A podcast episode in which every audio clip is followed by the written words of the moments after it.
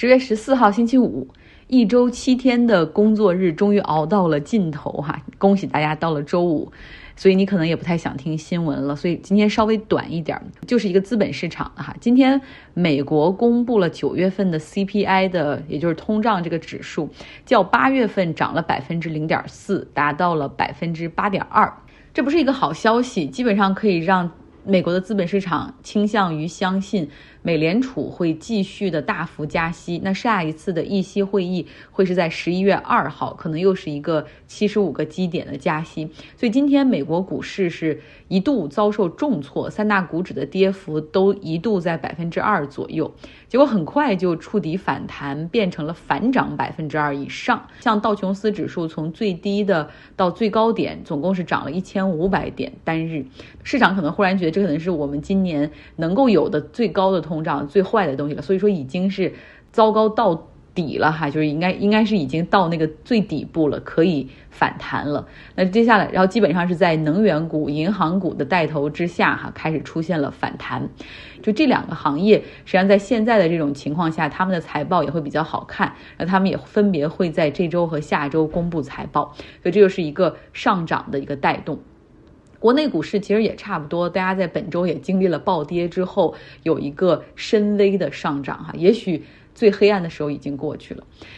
那周末愉快，想跟大家说一下，我们的读书俱乐部还在继续哈，只是没有在剪音频给大家来进行分享。我们目前在读的一本是比较难啃的大部头福山的历史的终结，有点晦涩难懂，所以越看人越少。我也经常跟大家说，这也不是小说，没什么连续性，每一个部分、每一个章节都有自己的一个闭环逻辑。所以说，哪怕你能看上几页的话，那那几页也是你自己的收获。比如说，我很喜欢上周看的有一个部分哈，给大家分享一下，它就是解释了为什么拉丁美洲的经济不如北美洲。拉丁美洲的经济，像这巴西啊、阿根廷，为什么不如北美洲像美国、加拿大这样的国家经济发展好？我们看看书中是怎么解释的哈，这个。书中写到说，北美所继承的是随着光荣革命而来的英国自由主义的哲学传统和文化，而拉丁美洲所继承的是十七、十八世纪西班牙和葡萄牙许多封建制度，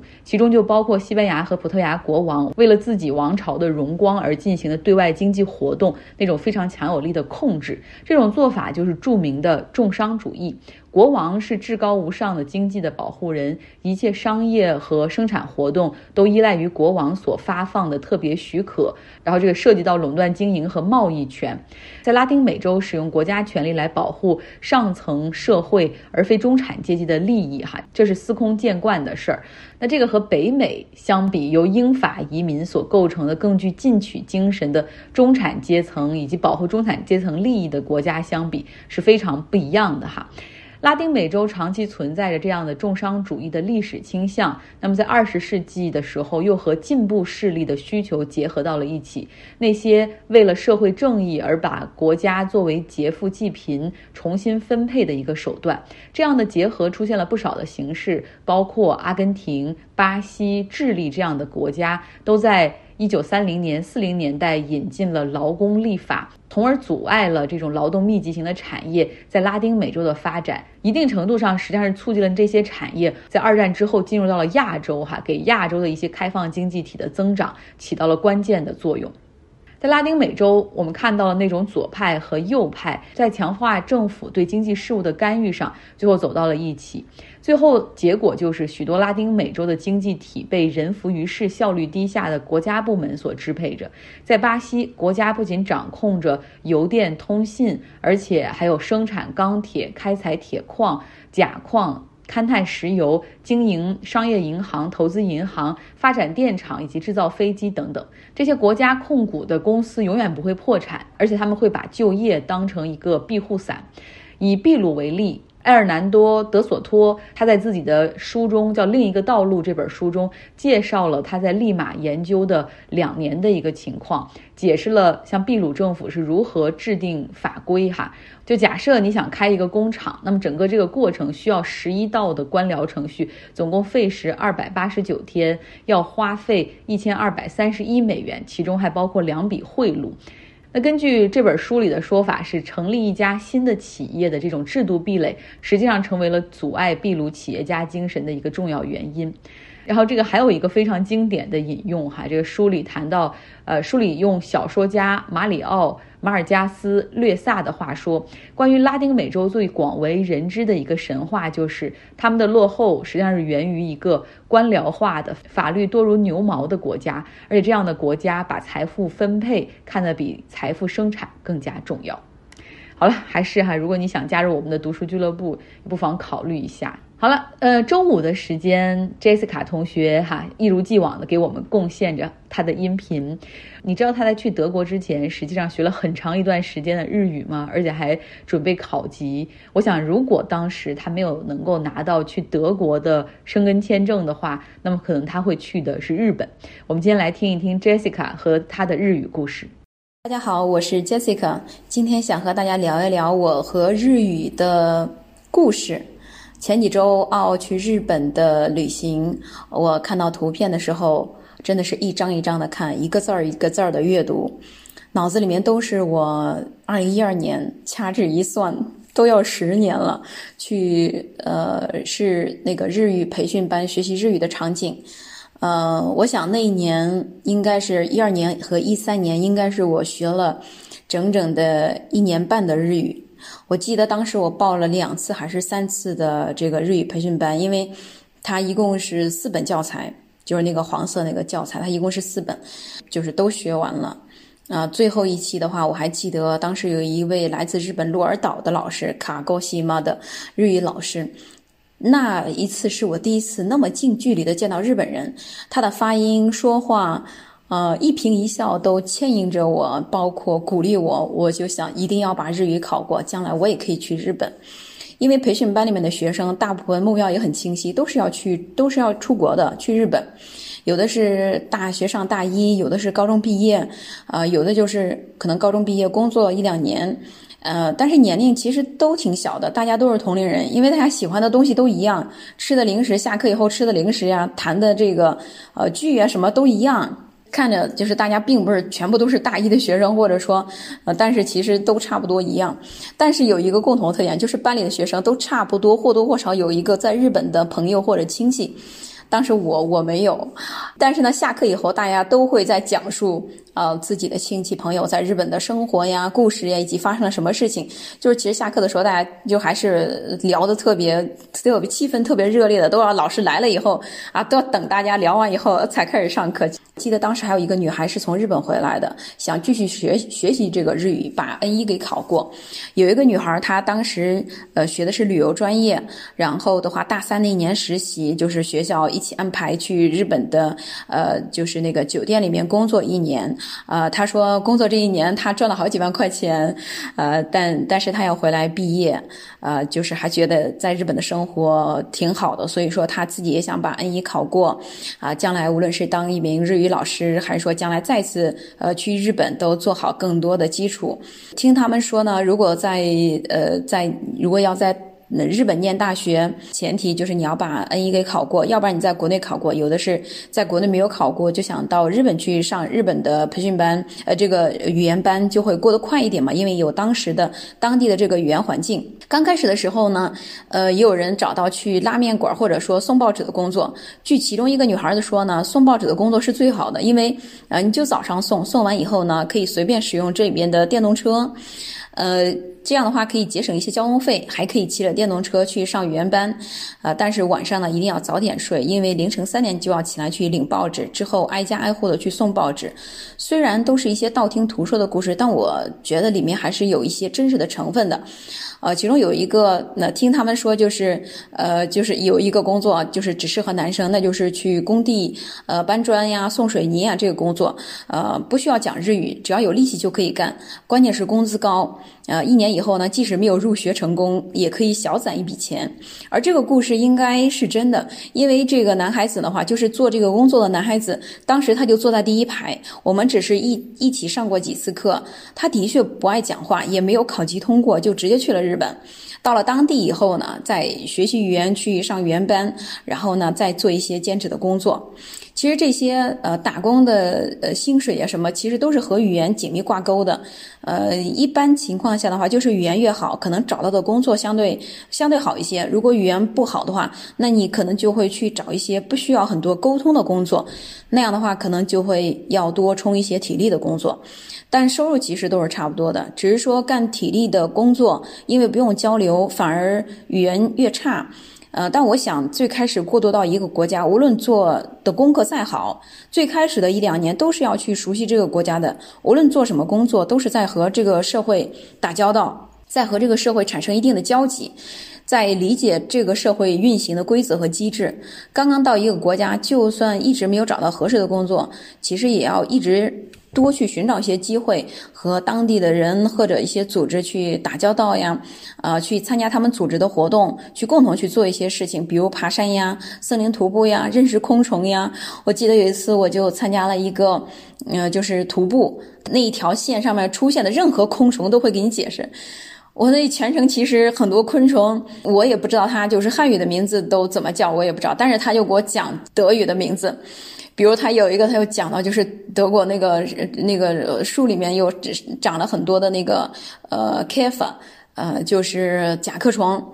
然后就就说到这个，说到这个，他又联系到后来大众的这个甲壳虫的车啊，然后讲这个虫昆虫，它是他们是怎么样把一棵树给吃掉的。反正也挺有意思的。反正对于我来说，那一次就是我们那一条路线，它也不是说它会规划一条很好的路线，而且告诉你在山里里面，然后哪些标志，因为它有徒步的路线嘛，然后这些红色的标志以及这个标志代表是怎么样去走这条路，就不容易在森林里面迷失。还有一些手工品呀，还有一些，总之一定是有免费的活动，除了不赚钱，只要出人头就会玩得很开心。呃，慢慢的还会遇到一些人和机会。我记得当时我刚搬到一个房子里面的时候，那里面除了床、桌子、椅子，其他什么东西都没有了。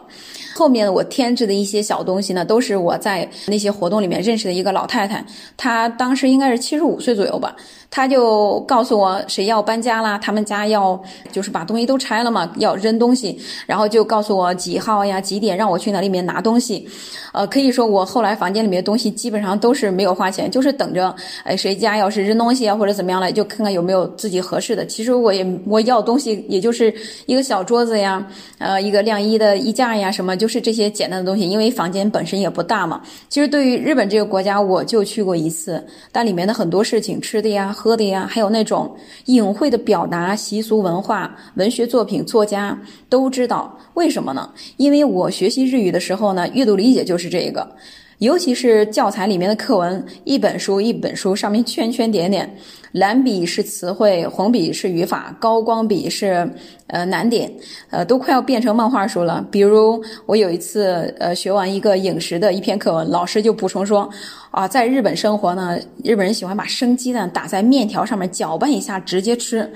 我当天回去我也这么做，我就想呀，哪天我要是到日本，我肯定得习惯这样吃呀，要不然我怎么活下去？好家伙，我真的是吃不下去。最后还是老干妈帮我才一定搞定了我的面条战场，嗯，要不然我的面条扔了太可惜了。还有就是我第一次接触到日本的文学，一种文学文体叫俳句，短歌，呃，写这么短，呃，这么简单。我当时学完那一课的时候，我就想，这可比唐诗宋词简单多了。啊，就是一个几句话几个字儿，然后就描述一个一个就是一个事情，我觉得太简单了。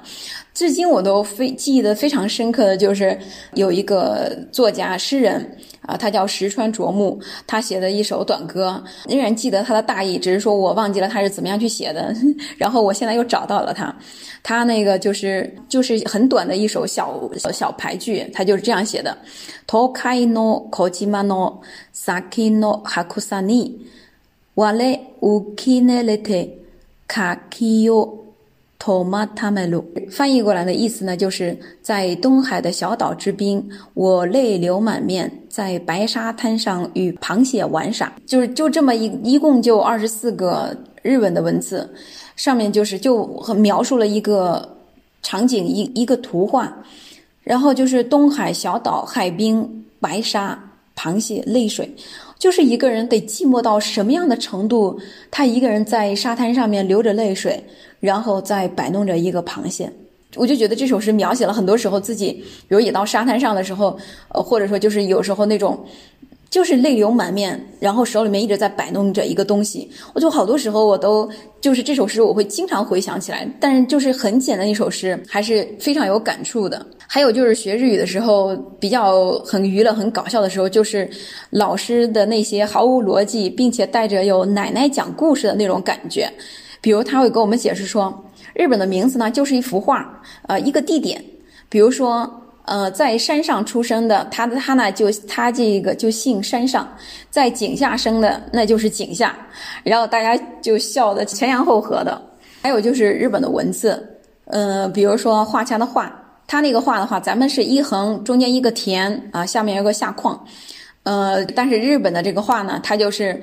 多一点，就是它那个画中间那个田变成了一个油，然后老师就这样解释。其实像这样的字还很多，但它大部分就是说和中国的很相似，有的是多一些少一些，有的是中国的古汉字，就是就这些所有的全部揉杂在一起，还有日本的片假名啊，然后呢这样就变成它了它的一种。呃，他的文字，然后老师就这样解释。老师说呢，啊，当时呢，从中国去日本留学的这些留学生，他们的汉字呢写的不好啊，就写写字的时候这儿多一点儿，哪儿少一点儿，有时候也记不清了到底是简体还是繁体，所以呢就简简的呃繁的混着写。然后最后呢，他们就走了以后呢，就留给了日本这些文字。咱就是中国留学生走了以后呢，日本人就看这些文字，哎呀，这文字实在是太好了。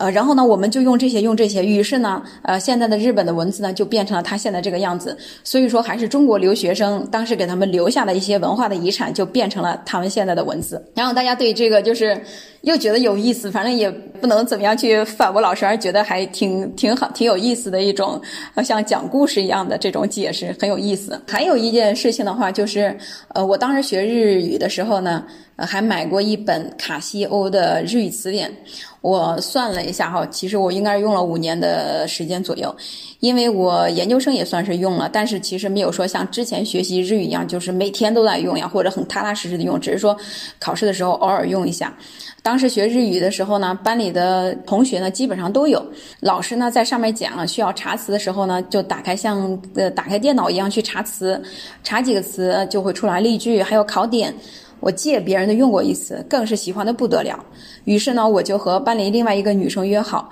我俩下课后去新华书店又体验了一把。两千五百元，我当时给家里面打了好几次电话才决定买的。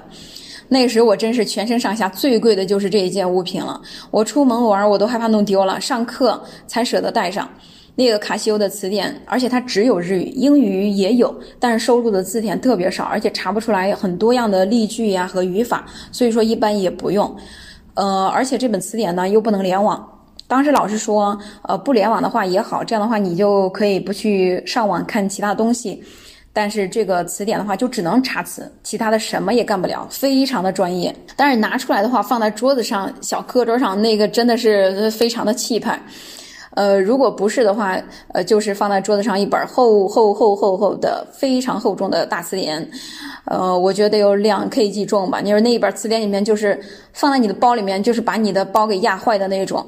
呃，不停的来回翻找一个词。想想那个时候，英语老师说把词典都翻破了，英语就学好了，鼓励大家都去用牛津的原版大词典。随着时间的发展，从最开始大家买英语的电子词典，现在变成了手机里面的一个 App。发展真是快呀，亲身经历的快。我刚刚看了一下价钱啊，这东西真的保值。现在新的还是得两千多。我想，也许现在日语班的大一的学生应该还是会去买吧。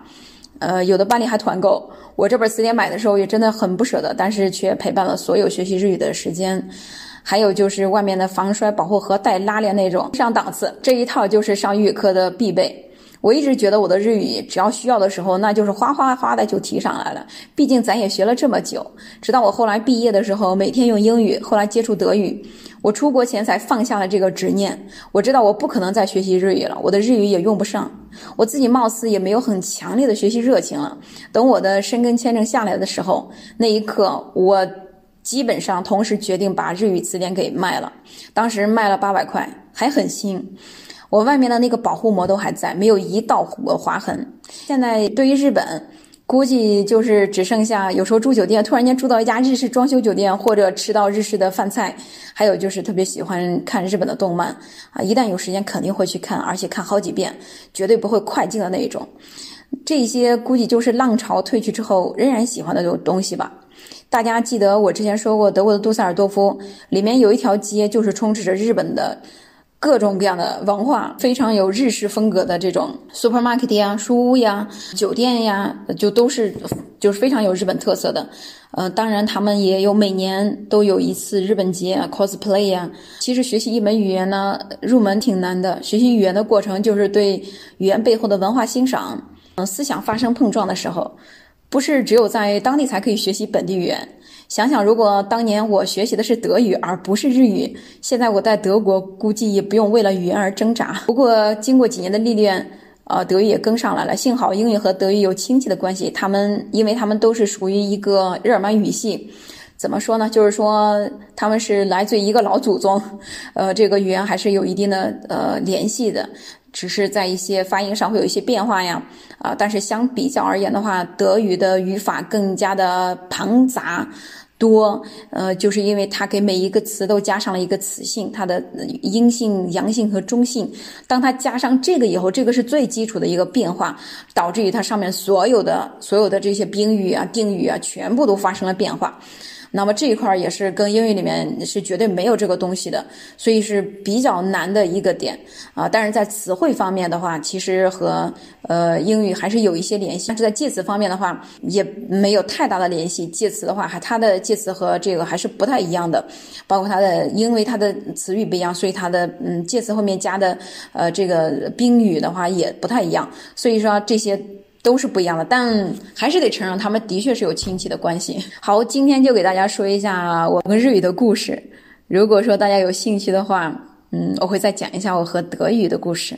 非常非常感谢 Jessica，我是很想听那个 Jessica 和德语的故事哈，所以你呢，呃，如果你也想听，赶紧留言，因为 Jessica 是会看大家的留言的。呃，现在其实现在我就很想再多学一门外语哈，因为我负责亚洲市场。假如说我可以在中文和英语之间再多会一门语言，比如日语，那我就太厉害了。去年短暂的学习过一段时间法语，就完全是出于兴趣或者是开发大脑的这样的一个目的，但深刻的又感受到了好像已经错失了学习语言的最佳能力。如果要是没有这种考试的确定的目标的话，很容易就松懈，然后就淡过去了。所以我不知道我自己能不能够把日语搞起来哈。像 Jessica 所说的，说你可能学语言的时候会对这个国家的文化感兴趣，会更容易一点。我是很被日本的食物吸引，我现在也很爱喝日本的清酒，呃，但是像文化方面，比如他们的动漫还有日剧，我可能还淡淡的。所以说，如果可能喜欢这两个的话，学语言不成问题哈。像我们读书俱乐部有个好朋友小游，他也是就是因为很喜欢日剧和动漫，然后后来他日语都考过了那个二级，很棒的哈。所以我不知道大家有没有什么很好的学习语言的入门的资源和工具可以分享给我。好了，非常感谢收听周五的节目就是这样，希望你有一个非常轻松的、愉快的周末。